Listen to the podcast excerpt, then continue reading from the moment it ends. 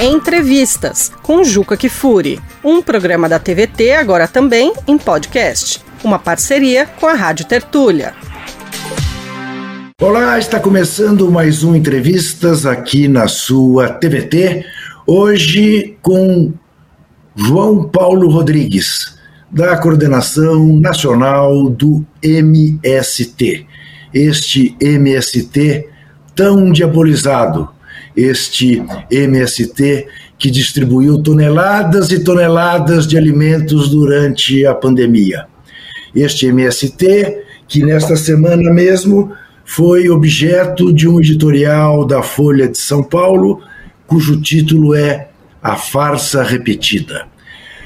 Folha de São Paulo não é exatamente um veículo da extrema direita, digamos que é um veículo uh, liberal, mas que mantém esta posição em relação ao MST, que dirá as forças da extrema direita no mundo das comunicações brasileiras. E eu queria começar por aí. Por aí, João Paulo, que você nos dissesse por que que o MST ainda é chamado de farsa repetida.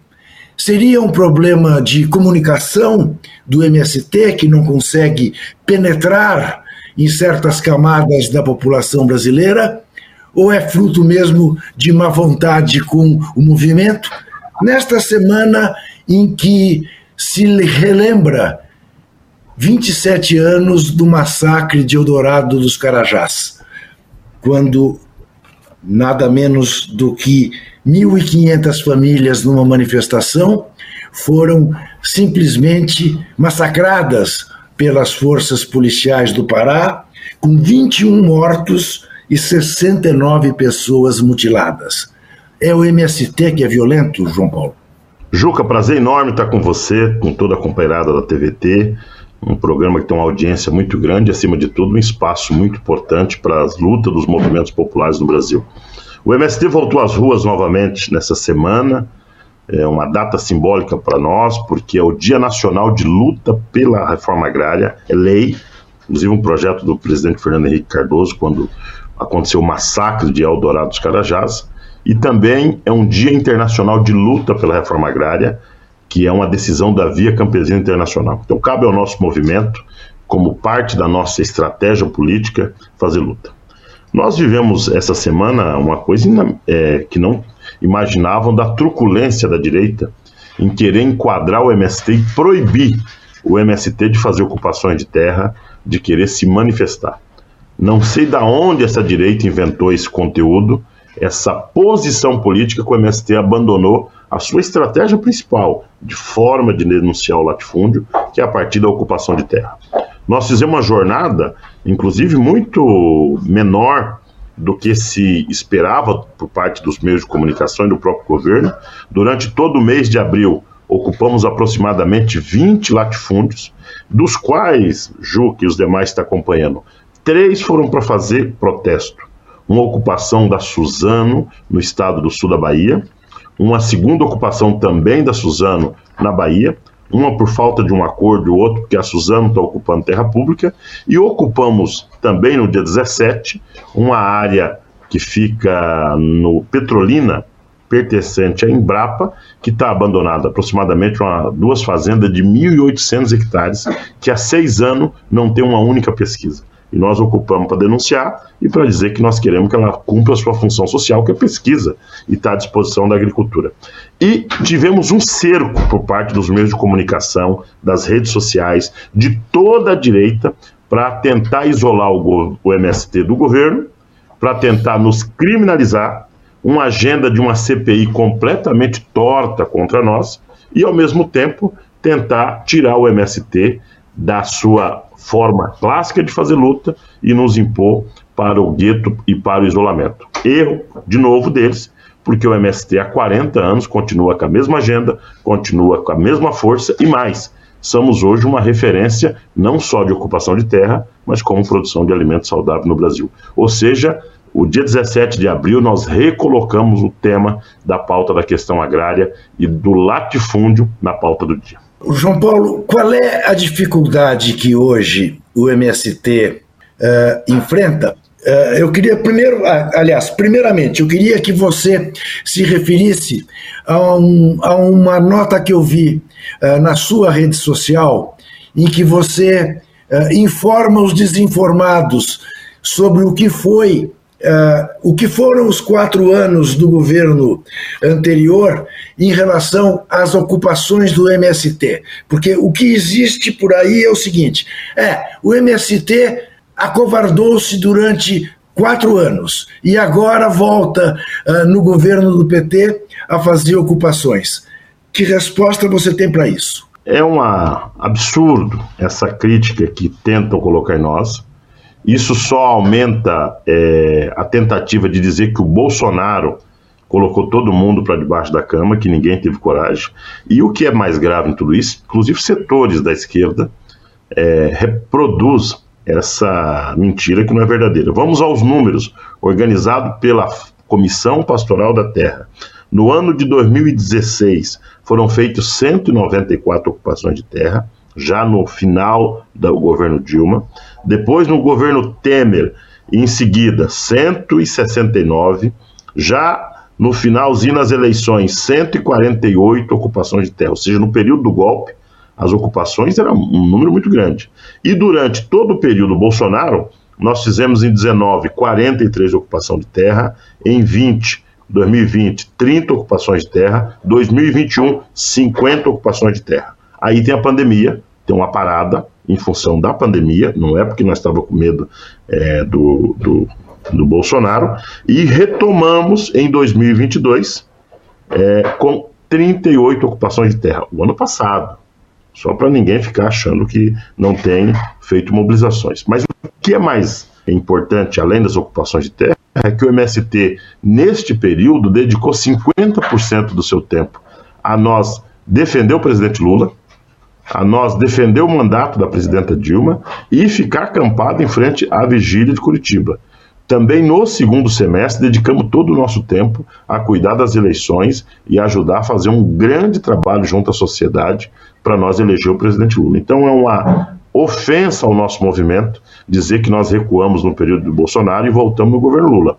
Dizer que nós mantivemos ocupações no governo Bolsonaro e nós elegemos o Lula para ter um ambiente democrático para os trabalhadores do campo e da cidade continuar fazendo luta. E, na nossa opinião, as conquistas de um Estado conservador como esse, independente do governo, elas só serão possíveis, Juca, com lutas. E a forma de luta que nós encontrou é a ocupação de latifúndio improdutivo, que não cumpre a sua função social previsto na Constituição, nos artigos 184, que diz que a propriedade privada que não produz que não respeita o meio ambiente e que não respeita as leis trabalhistas, elas estão passíveis de desapropriação ou expropriação por parte do Estado brasileiro e transformar em parques ou programa de reforma agrária. E esse é o nosso dever constitucional de denunciar essa imensidão de latifúndio que ainda temos no Brasil. João Paulo, Frei Beto, que é absolutamente insuspeito nas suas relações pessoais de muitos e muitos anos com o presidente Lula, diz que governo é que nem feijão, tem que botar na panela de pressão. Aí eu te pergunto, uh, sabendo que o MST recebe críticas, inclusive de setores da esquerda, uh, no sentido de que ele acaba por colaborar com o antilulismo, como conviver com essa situação? Um governo que o MST ajudou a eleger Hoje o MST atrapalha o governo Lula? Olha, eu acho que no geral o, governo é um governo de composição. Nós temos um conjunto de ministros e na sua base setores mais conservadores, inclusive do agronegócio. E eu não tenho dúvida que o governo contribui com a reforma agrária, tem um projeto para reforma agrária e o MST também contribuirá com o governo. É ontem, é, essa semana, desculpa, aqui em Brasília, tivemos um evento muito importante com o presidente Lula, junto com os conselhos populares, aonde ele usou a expressão muito clara. Nossa função como governo é negociar. Ele até usa o termo. Se invadiu casas, nós vamos negociar com quem invadiu. ocupou terra, nós vamos negociar com quem ocupou terra. O importante é nós negociar e saber que a função do movimento popular é fazer luta e pressionar o governo. Palavra do presidente Lula. Com essa fala dele, eu não tenho dúvida que ele está convencido do papel político. E eu até acho, Ju, que é importante quem está nos acompanhando, que o Lula foi genial ao não ter levado as direções nem do Partido dos Trabalhadores, na figura da Gleice, nem dos movimentos populares do campo e da cidade, para o governo. Nós temos um governo que, no primeiro escalão, não tem nenhum dirigente da CMP, do MTST, não tem do MST, não tem da CONTAG, não tem dos movimentos negros, dos movimentos é, de mulheres e assim por diante. Eu acho que isso é uma riqueza. A esquerda está com o seu componente organizativo muito bem constituído para poder fazer as lutas de defender os trabalhadores, defender o governo e defender as nossas lutas contra a direita. E nesse sentido é que o MST vai ter essa capacidade de elaborar, de pensar essas três dimensões. É importante que quem está nos acompanhando saiba disso. O MST vai fazer a luta primeira em defesa dos camponeses. Nós, tem, nós temos aproximadamente 60 mil famílias acampadas. E com elas que nós temos o compromisso principal de fazer luta para garantir que essas famílias tenham acesso à terra. Segundo compromisso nosso é defender o governo. E a nossa defesa do governo, a primeira etapa agora, é enfrentar a direita que está boicotando o governo, inclusive de nomeação de cargo, que ainda continua dentro do Estado, e lutar para a diminuição dos juros. Nós não podemos ter um Banco Central que fica asfixiando o governo o tempo inteiro para não avançar no seu crescimento. E nós vamos defender o governo e vamos fazer luta contra o Banco Central. E a terceira é defender o governo contra a extrema-direita. Eles vão vir para cima, então eles ficam utilizando, muitas das vezes, no Congresso Nacional, utiliza o MST para fazer essa disputa contra o governo, mas nós sabemos que o que está por trás não é o MST, é querer atacar o governo. Então o MST saberá e terá a sua tranquilidade de recuar, de fazer devidos acordos é, com a nossa base para acalmar, para enfrentar na medida certa. Inclusive nós estamos é, recentemente tivemos uma reunião muito importante com o presidente da casa do, da Câmara, o ministro Arthur, o presidente Arthur Lira, na qual nós colocamos para ele, com muita precisão, Arthur Lira, o MST está nos marcos da democracia. Cabe a este Congresso ajudar com que diminua o conflito no campo, que traga o agronegócio sério, que não é o agronegócio é, que mata, que destrói, com a negociação, porque o governo precisa de setores do agro, e combina com os movimentos populares, que é quem produz comida. Então nós estamos andando na direção certa e acho que, infelizmente, setores do governo ainda vê fantasma debaixo da cama quando vê uma greve ou quando vê uma ocupação, mas eu acho que o tempo eles vão ficando mais maduros e vão sabendo que os governos passam e as lutas dos trabalhadores continuam, como é a nossa há 40 anos. Eu queria que você respondesse agora a jornalista lá do Pernambuco, Fabiola Mendonça. Olá, João Paulo. Eu sou Fabiola Mendonça, sou jornalista e falo de Recife. Eu queria te ouvir em relação a, aos ataques né, que o MST vem sofrendo da extrema-direita, ataques que não são novos, né? o MST sempre foi alvo né, do, da, da direita, da extrema-direita, sobretudo nos últimos anos, mas agora me parece que está mais intenso, né? existe até a possibilidade de criação de CPI é, para investigar é, os acampamentos, né, as ocupações do MST e coincidentemente é, a gente está vendo aí a, o Abril Vermelho, que é um movimento antigo de vocês, de ocupação nesse mês de abril. Então eu queria saber como é que o MST pretende fazer o enfrentamento a essa extrema-direita, seja no parlamento, seja nas ruas, enfim, queria ouvir o MST em relação a isso. Eu queria que você acrescentasse, João Paulo, a pergunta da, da, da Fabiola. Uh, como foi a reunião nesta semana com o ministro Paulo Teixeira? Olha, Fabiola, obrigado pela pergunta. Dizer que o MST já passou por muitas dificuldades ao longo dos seus 40 anos, você imagina. Nós nascemos ainda na ditadura, enfrentamento pesado, nós tivemos um período longo de é, tentativa de esconder a luta da reforma agrária. Você imagina, Fabiola, o MST surgiu no ano de 84. A primeira matéria que saiu num jornal nacional da televisão só foi é, 11 anos depois, é, no Jornal Nacional, de 1995, no Pontal do Paranapanema. Ou seja, tivemos uma, fa uma fase de invisibilidade muito grande. Depois disso, com os massacres de Curumbiara e Eldorado do Carajás, na qual agora é, celebra esse período de fazendo denúncia, a direita então tentou a todo momento é, cooptar o MST, dividir o MST e criminalizar o MST. Essa parceria com a direita, com o Congresso Nacional, é histórica, mas não é contra o MST, é contra toda e qualquer organização que ousou fazer luta pela terra nesses 300 últimos anos. Então, nós sabemos o que é carregar a bandeira da reforma agrária num Brasil tão conservador como esse. E volto a dizer para vocês, por isso precisamos muito do apoio e da solidariedade de todo mundo, Juca, porque eles não vão recuar sobre nós, eles vão vir para cima, eles vão trabalhar com a lógica de usar as redes sociais, usar o fake news para nos atacar. Na reunião com o presidente Lira, um conjunto de temas que ele trouxe para dizer que era nosso não existe. O MST não está na sua agenda ocupação de terras produtivas. Os seus, os agricultores que têm produção, que respeitam o meio ambiente, respeitam as leis trabalhistas, não se preocupe com a agenda de ocupação do movimento do campo. Uma, em verdade, você está criando esse clima de medo na sociedade brasileira, esse clima de medo junto aos agricultores. Não existe isso. Segundo, que eu quero reafirmar, o MST é nos marcos da democracia, as nossas ocupações são públicas. Nós não utilizamos recurso público, nós não precisamos fazer rachadinha para fazer ocupação de terra, nós não precisamos de importar joia clandestina para fazer ocupação de terra. Essa direita, nós não precisamos vender o arroz orgânico sem imposto, como é o caso da soja, no caso da lei Candir. Nós não precisamos ter garimpo clandestino para fazer ocupação de terra. As ocupações de terra nossas são com famílias não tem armas, são ocupações que a gente faz durante o dia, em latifúndios improdutivos. E nós queremos defender isso com muita tranquilidade para o governo e junto à sociedade. As nossas reuniões essa semana do abril foram várias reuniões, nós sentamos com pelo menos oito ministros, entre eles ministro da Fazenda, ministro da Secretaria-Geral da Presidência, e o responsável da pauta é o ministro Paulo Teixeira, que cuida do MDA.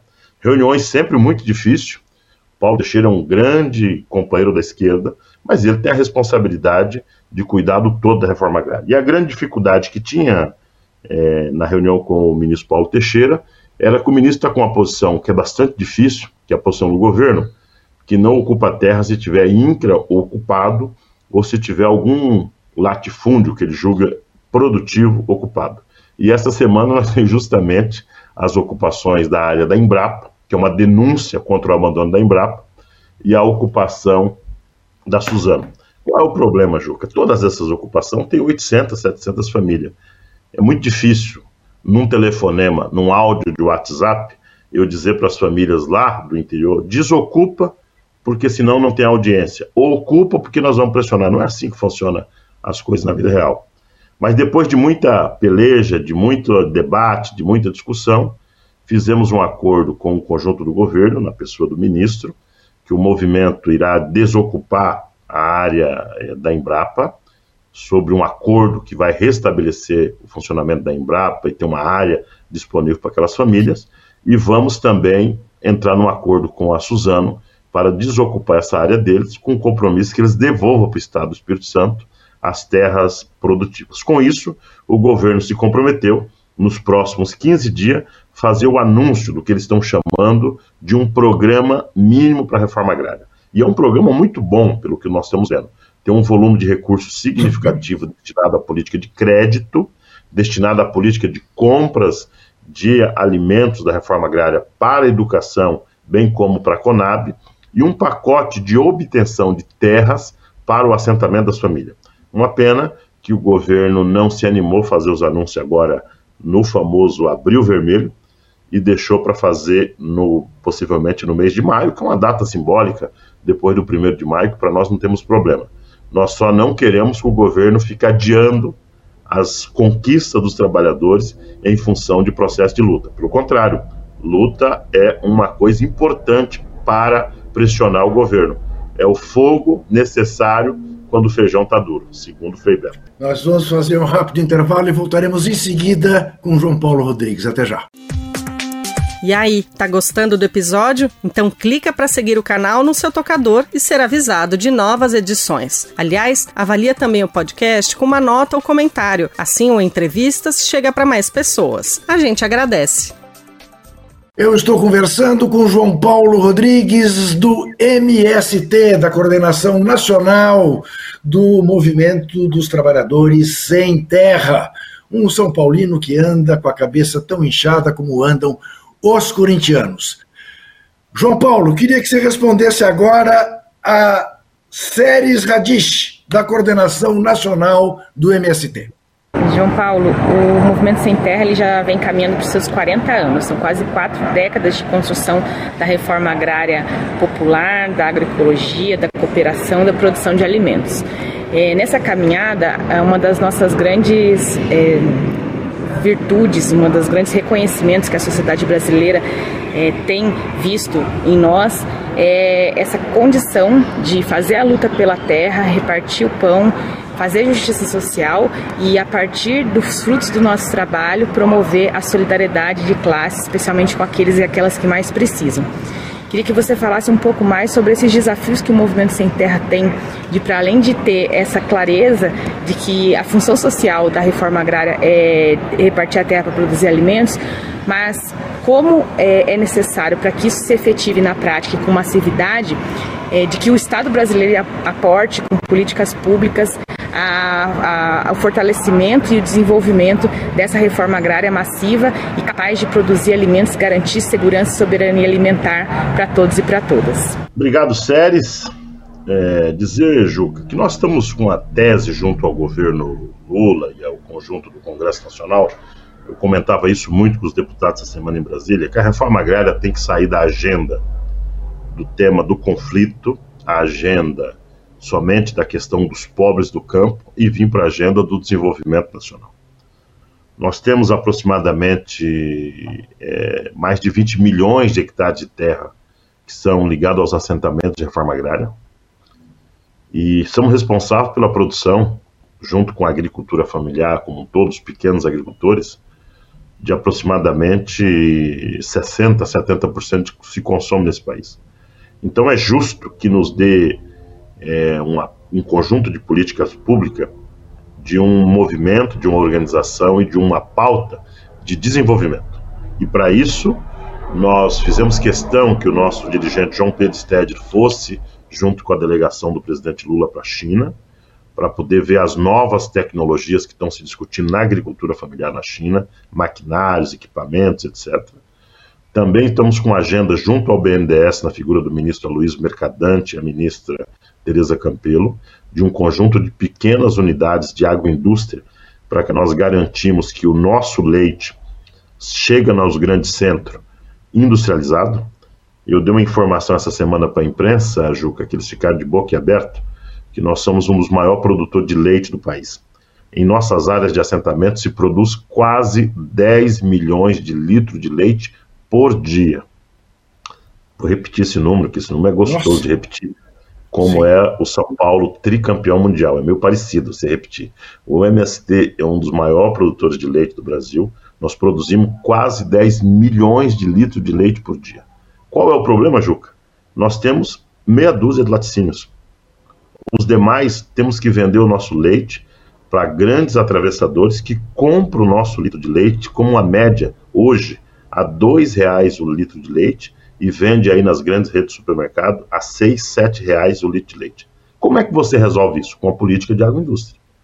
E, e se o Brasil aumentar o consumo de leite, e nós temos aproximadamente é, 50 milhões de brasileiros que se alimenta muito mal, basta que cada brasileiro desses compre mais um litro de leite por semana, que nós vamos precisar de pelo menos mais 25% a mais de leite para o Brasil. Quem é que pode resolver isso? A agricultura familiar os assentamentos de forma agrária. Isso vale, como é o caso do arroz orgânico, nós somos um dos grandes produtores e assim por diante. Então, a pergunta que a série traz, ela vai ao encontro de dizer que nós somos uma grande organização que está cuidando, do, talvez, das coisas mais importantes do, do povo brasileiro, que é o alimento. E para que essa cadeia do alimento se fortaleça, ela precisa ter a participação do Estado no financiamento, no crédito na agroindústria, na organização do preço mínimo, que é a Conab, que organiza isso, inclusive a Conab que é pegar do MDA de novo, é, o agronegócio levar a Conab para lá, nós estamos nessa briga que ela fica com nós, então é importante que as pessoas saibam disso. E por último, nós precisamos, nessa política de reforma agrária, que ela possa estar muito vinculada à preservação ambiental, que esteja numa agenda de agroecologia. Não tem mais como produzir alimento como se fez durante a década de 80 e 90, que é desmatar tudo que vê pela frente e passar veneno. A agenda do novo período, do novo período exige um cuidado e uma atenção especial para a preservação ambiental. só quem consegue fazer isso é a agricultura familiar, é os camponeses e os assentamentos de reforma agrária. João Paulo, falando disso, eu vi uma entrevista lá na China do Stedley em que ele dizia, em que ele disse que a quase a integralidade da produção agrícola na China é baseada na agricultura familiar? Sem dúvida nenhuma. O todo da produção da, da China está voltado para a agricultura familiar. Primeiro, que eles têm muita gente. E segundo, que a China fez uma grande reforma agrária ainda na Revolução, é, coordenada por Mao Tse Tung, e o processo de distribuição de terra foi muito grande. E eles têm um controle da produção deles e um cuidado extremamente forte. Estão migrando para uma preservação ambiental, com técnicas agroecológicas, e mais do que isso, eles resolveram um dos problemas maior que tinha no mundo, que era o problema da fome. Até a década de 70, a China era um país faminto. E se você vê hoje, é um país que tem uma autonomia e uma soberania alimentar invejável pelos países do mundo. Mas isso vale para a China como vale para a Índia que tem uma população continental enorme, que também é um dos grandes produtores de alimento. Os duas potências, que tem uma população gigante, tem muito menos gente passando fome do que é o caso brasileiro. E aqui a gente se orgulha do nosso agronegócio com tanta gente passando fome.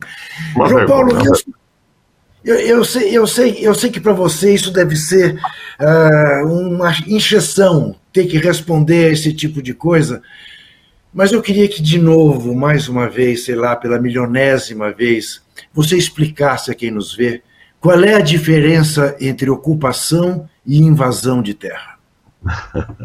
Essa é uma pergunta muito boa, eu gosto dela, porque ajuda a politizar o debate. Até falamos para o presidente Lula essa semana sobre essa, ele usar a categoria ocupação. Invasão, no caso do campo, se utiliza quando tem pessoas num determinado espaço. Ou seja, se, digamos que um latifúndio fosse um prato, e naquele prato tivesse uma quantidade de produtos ali em cima e chegasse um produto novo invadindo um local onde não cabe ele, entrasse na marra naquele espaço, que está ocupado por algo. Isso chama invasão. Ela está tendo uma ocupação.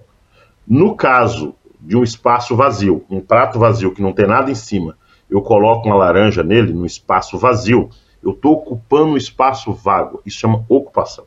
É uma terminologia para diferenciar quando é uma área que tem alguma coisa para uma área que não tem nada. O MST, quando entra numa área, ela não tem nada. Ela é improdutiva. E por isso que nós chamamos de ocupar. Ocupar um espaço vazio, sem nada dentro, espaço que não tem é, além de não ter função social, ali naquele momento não tem vida, não tem gente, não tem animal, não tem nada. E o outro espaço já tem coisas dentro. Por isso que a direita, sabiamente, diz que nós invadimos, porque ela quer dizer que nós estamos invadindo um espaço ocupado, que nunca é verdade. A ocupação do MST é sempre espaço vazio, e por isso que é ocupação. Eu queria que você me contasse, ou nos contasse, como é que o MST olha para o país em geral, dadas as diferenças regionais que existem no Brasil? O que, que é a ação do MST no norte, no nordeste ou no sul, no sudeste brasileiros? Olha, a trajetória do MST ele surge no centro-sul do país. As uhum. primeiras ocupações de terra se dão na região sul do país, na ocasião onde tinha uma disputa maior de camponeses é, e agricultores é, e áreas possíveis de apropriação. No decorrer do processo do tempo, o MST tem uma migração muito forte para a região nordeste do, do país, onde tinha maior quantidade de latifúndio e camponês, e tem um período longo de ocupação e de urbanização da luta pela terra no centro no, no centro-oeste, no centro-sul, em especial no sudeste. Se você vê as ocupações de São Paulo, Minas Gerais e Rio de Janeiro, tem uma predominância de assalariados rurais que já vive nos grandes centros urbanos que quer voltar. O que, que o MST tem feito o esforço nesse último período é justamente de organizar os biomas na qual nós estamos inseridos com a nossa base social. Diante disso, Juca, nós, a maioria hoje da nossa base acampada está no Nordeste, e é onde tem a maioria de camponeses sem terra, desejando terra para trabalhar. 60% da base acampada do Brasil está no Nordeste. Segundo cuidado do MST, que no centro, da região central aqui do Centro-Sul, nós queremos que tenha áreas de assentamento próximos ao grande centro. Como, por exemplo, hoje no Rio Grande do Sul, o grosso da produção do arroz orgânico do nosso movimento se dá na grande Porto Alegre. Facilita a venda, está próximo ao grande centro, facilita tudo. Aqui em São Paulo, nós tentamos também, que nós chamávamos de Comuna da Terra, era assentamentos próximos à Grande São Paulo. E em Belo Horizonte, também temos vários acampamentos ali no entorno. Por quê? Porque nós queremos produzir um tipo de, de alimento que possa chegar rápido, fácil acesso aos grandes centros urbanos. Já o centro-oeste e a região amazônica muda um pouco, porque são assentamentos que estão mais distantes do grande centro, ela vai ter uma vinculação com produção de grãos, ou no caso da região da Amazônica como um todo, é uma outra natureza de produção, como industrialização do açaí, produção de peixe, que precisa de uma, um tipo de agroindústria muito específica para o bioma da Mata Atlântica, para o bioma da Amazônia. No Fundo Amazônico, nós estamos reivindicando, inclusive agora, Juca, que tem um programa de industrialização para as populações ribeirinhas e para as populações que vivem nesses assentamentos. Rondônia é a região nossa do MST que mais produz peixe no Brasil. Agora, como é que esse peixe chega nos grandes centros? Tem que ter um frigorífico, tem que ter caminhões, tem que ter uma logística para isso. O, os assentamentos do Pará produzem muitas coisas, muito forte na produção de farinha, mas nós estamos voltados para a produção agroecológica e o açaí vai chegar com muita força, as castanhas. Então tem que ter um cuidado para aquilo. E já o Nordeste é o mundo, né? Aí você tem de tudo e muita produção é, de hortifruti, mas também muita produção é, de proteína animal e assim por diante. E no país inteiro nós estamos organizando o que nós chamamos das cadeias produtivas. Então ela vai desde o chocolate, ou seja, do cacau, ela está avançando nos grãos como um todo, milho e o feijão prioritariamente, possivelmente nós vamos ter a da soja, a cadeia produtiva do leite, que é um fenômeno, a cadeia produtiva da mandioca, que nós temos grandes regiões produtoras no Brasil, e as cadeias produtivas do arroz, que também tem cumprido um papel muito importante. Essas cadeias produtivas, ela dialoga entre elas no país inteiro, mas nós vamos ter, inclusive, quero aproveitar esse espaço, convidar todos para vir ver a nossa Feira Nacional da Reforma Agrária, que vai acontecer agora nos dias 11, 12, 13 e 14 de maio, aqui no Parque da Água Branca, que será um grande evento, uma grande amostra dos produtos da reforma agrária. Quero, inclusive, aproveitar e convidar os povo do agronegócio para eles aprender como é que produz agroecologicamente numa dimensão de escala que possa produzir em grande quantidade. Eles não sabem como é que fazem isso. E mais, viu? Nós temos a maior amostra de produtos do Brasil.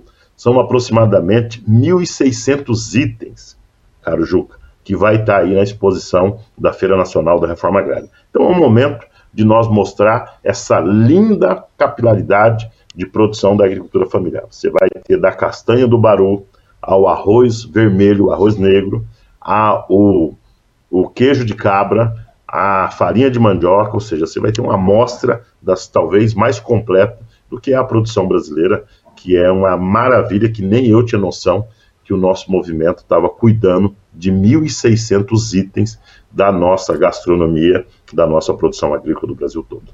João Paulo Rodrigues é um magnífico garoto propaganda dos produtos do MST. Eu quero dar aqui um testemunho que aqueles que eu conheço gostam muito. Sou um freguês do armazém do MST aqui em Campos Elíseos, aqui na, na capital paulista. Uh, bom, com tudo isso, João Paulo, você admite que nas origens uh, o MST tenha cometido exageros quando você faz a distinção entre ocupação e invasão, né, sempre alguém diz: é, mas invadiram até a fazenda do Fernando Henrique. Aquilo foi um erro, aquilo era para chamar atenção. Como é que você olha para esses exageros? Ocupação do Fernando Henrique foi uma ocupação desnecessária, porque nós estávamos num período de muito conflito no país inteiro e ocupação do Fernando Henrique significaria aumentar a repressão do movimento. Mas ela foi desnecessária, mas não foi erro, porque era um latifúndio produtivo de 3.800 hectares, é tanto que ele vendeu aquela fazenda, numa região aonde nós tínhamos, na ocasião, é, 3 mil famílias acampadas, Juca, passando fome na, naquele momento. Então é um absurdo a forma como o INCRA e o MDA do Fernando Henrique tratou as famílias acampadas sobre o governo do Juca. E o próprio Fernando Henrique tinha um outro sócio aqui no interior de São Paulo, por nome de Juvelino Mineiro, que ocupava mais 1.800 hectares de terra grilada, pública do Estado brasileiro. Portanto, foi um desserviço o que o Fernando Henrique fez na relação com o MST, na repressão, na criminalização. E ocupar a fazenda do Fernando Henrique, em momento algum, foi expropriar aquela fazenda para o MST, mas foi para denunciar o Fernando Henrique como um sociólogo, da USP como um príncipe do, das ciências sociais, também era um latifúndio, preservava um latifúndio e o compromisso dele era com o latifúndio e não com as famílias acampadas. É tanto que dias depois ele vendeu a fazenda e, e, e, e se deu conta do erro histórico que foi ele reprimir os trabalhadores com o massacre de Eldorado Carajá, criminalizar o MST e, faz, e ter uma fazenda de 3.800 hectares só para passar final de semana. Ô João Paulo, é, o, pro, o programa Minha Casa Minha Vida é um programa extremamente bem sucedido e que conta com a simpatia de toda a população. Há quem proponha que o MST assuma, ao lado das suas palavras de ordem por terra, por democracia, pelo meio ambiente, assuma, por exemplo, uma palavra de ordem como uh, nossa terra, nossa vida. Isso faz sentido? Todo sentido, todo sentido. Uh, eu tive uma, recentemente uma entrevista com o grande jornalista Reinaldo Azevedo e ele dizia que nós tínhamos que trocar a palavra abril vermelho por alguma coisa como abril do feijão, abril do arroz ou abril da vida. Ele tem razão. Abril vermelho não foi nós que criamos, foi a imprensa que criou e colocou como uma denominação para chamar esse período de luta. O MST luta pela vida e luta pela terra, a famosa terra prometida desde o Velho Testamento. Então, é, todos nós que vamos para a ocupação, a primeira coisa que nós fazemos é um ato ecumênico com as igrejas, com os padres, e todos citam como passagem da Bíblia por que, que nós temos que continuar na luta? Porque nós temos que defender a terra prometida. E no Brasil, essa terra prometida já tem mais, já faz mais de 500 anos que não chegou para os agricultores, para os camponeses. E terra para nós é vida, né? Imagina eu estou falando, Juca, de um território de aproximadamente 20 milhões de hectares de terra, no caso do MST, que vive 2 milhões e meio de pessoas, crianças, jovens e adultos. Eu pergunto para o agronegócio, nos 60 milhões de hectares que eles têm, quantas pessoas vivem lá? Essa é a questão central. E se você tem gente, você tem vida. Você tem uma produção enorme de biodiversidade, de insumo, de gente, de animais e assim por diante. Ainda mais quando você avança na agroecologia. Eu tive recentemente no meu assentamento e fiquei muito espantado, que nós temos uma grande quantidade de árvores é, e tinha uma, uma quantidade enorme de pássaros, e em especial dos tucanos. Você sabe que tucano para vir numa área do MST só o pássaro mesmo, né? Mas era tipo assim, 40 tucanos visitando os nossos pés de goiaba, os nossos pés de fruta. Então, fiquei encantado com aquela presença dos tucanos. E bem-vindo, viu? Os tucanos na reforma agrária, sempre bem-vindo para nos defender. Bom, e, Mas eu acho que eu vivi, encantador. E eu vivi, e eu vivi para ver João Paulo Rodrigues chamar o tio Rei de grande jornalista. Veja como o Brasil evoluiu. A gente, não é isso? Exatamente, exatamente. Você vê a defesa que o nosso é, o nosso, a esquerda, tem feito da reforma agrária, dos nossos jornalistas de esquerda, e você vê o Reinaldo Azevedo defender o MST a reforma agrária, e eu aqui admito Reinaldo Azevedo, um grande jornalista, e muito obrigado pela defesa que você fez publicamente essa semana da, do MST e da ida do João Pedro a a, a China. A China. Então, nós dois vivemos para ver esse momento. É, é, tudo muito engraçado, né? Parece que as pessoas gostariam mesmo que houvesse uma profunda hipocrisia. As relações do João, João Pedro Stedley com o presidente Lula são históricas. E gostaria o quê? O Lula eleito, avalizado pela população brasileira, uh, escondesse o Stedley? É, é esse governo que essa gente quer? Nós vamos fazer um rápido intervalo e voltaremos em seguida com o terceiro bloco com João Paulo Rodrigues. Quer produzir um podcast? Chama a Rádio Tertúlia, estúdio profissional e 20 anos de experiência na área. radiotertulia.com.br Eu converso com João Paulo Rodrigues, da coordenação nacional do MST, e ele agora dialoga com Graça Costa, secretária de organização da CUT Nacional e presidenta do DIAP, o Departamento Intersindical de Assessoria Parlamentar. Sou Graça Costa, filha de agricultor. Meu pai participou, no ano que eu nasci, já participava do movimento é, para ter direito à terra, para ter direito a plantar.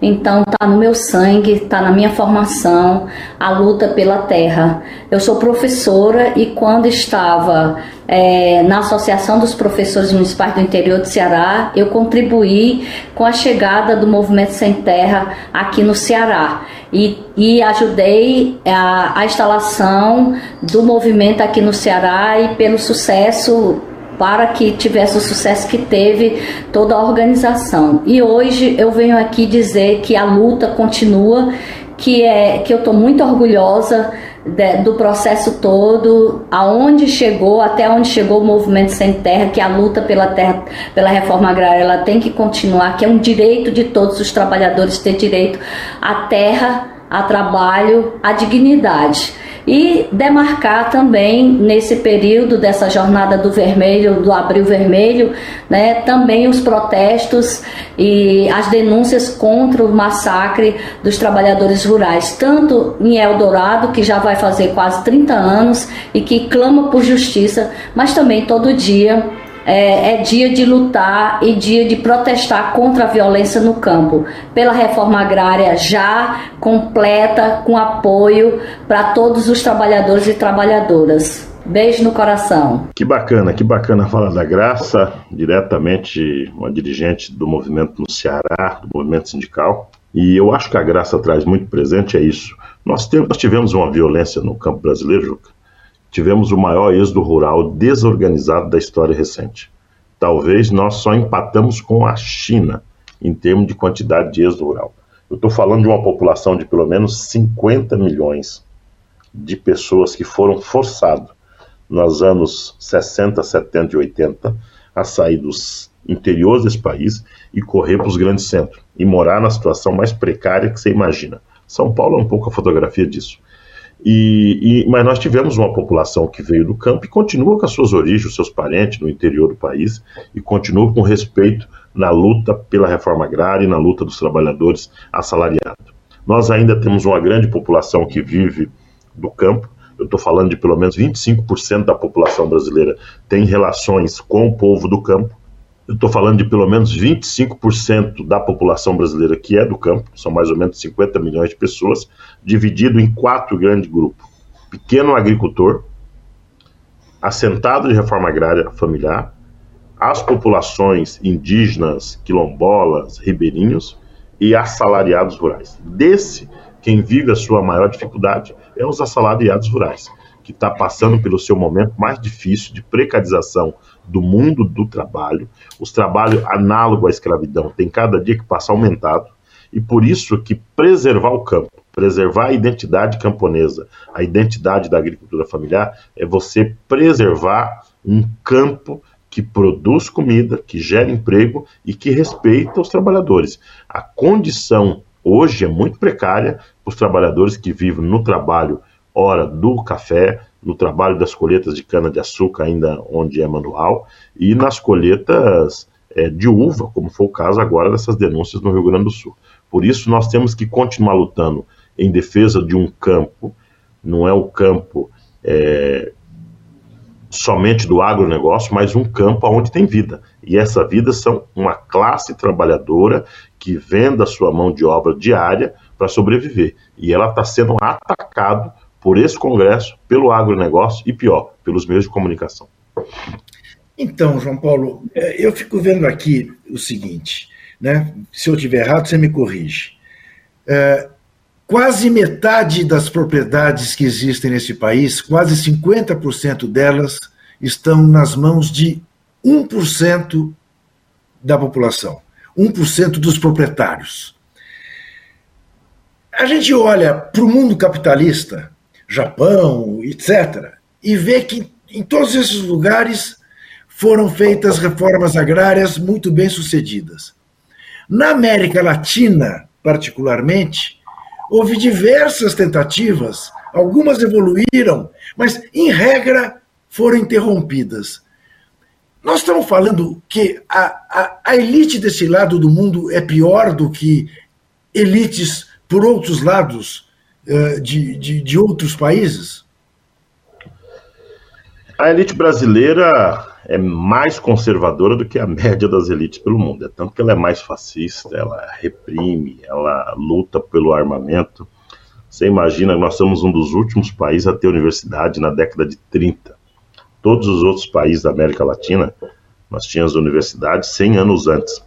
E a elite brasileira optou de levar os seus filhos para se formar na linda França, na Paris, na Europa, ao invés de ter uma universidade aqui no Brasil.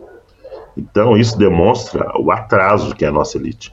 E ela se forja e se constitui a partir de uma ideia de que poder para ela é ter terra.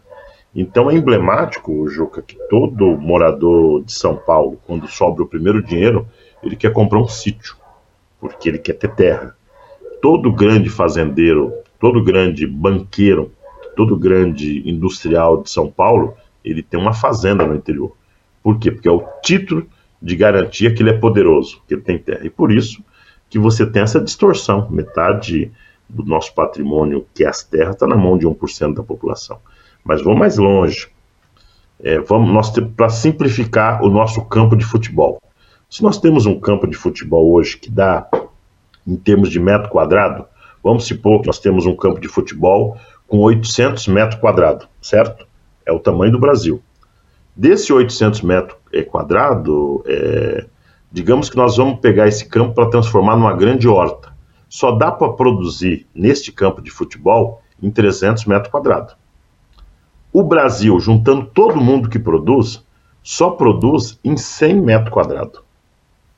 Os outros 200 metros quadrados que é possível produzir são áreas improdutivas que estão na mão da burguesia brasileira só por um único feito: especulação. Especulação e reserva de valor. Então, é um absurdo que um Brasil continental como esse possa guardar 200 milhões de hectares de terra na mão de banqueiros, de fundos internacionais, na mão de jogador de futebol, como é o caso agora do Neymar, que quer comprar uma pequena propriedade de 26 mil hectares ou seja, é uma vergonha que isso se transforma numa naturalidade no Brasil. E quando o MST ocupa uma terra, é motivo de escândalo. Para dizer, olha, nós precisamos de terra para trabalhar. Nós temos 5 milhões de sem terra que vive vendendo a sua mão de obra e quer produzir. E vou mais longe. Cada família assentada no Brasil produz, gera cinco empregos direto e mais três indireto. Esse é o valor real de quando se faz um assentamento no Brasil. Eu estou falando de 2 é, milhões de pessoas, de brasileiros, que poderia estar tá aqui vivendo nos grandes centros. Parte deles poderia, inclusive, estar tá aqui vivendo debaixo do minhocão, que está hoje produzindo alimento, graças a um programa de reforma agrária, graças a uma saída que o MST deu para o povo brasileiro de lutar para conquistar o latifúndio e transformar numa grande área de produção de alimento. Por isso que discutir a agrária no Brasil é urgente. João Paulo, me, me, fale, me fale um pouco sobre o que são milícias rurais.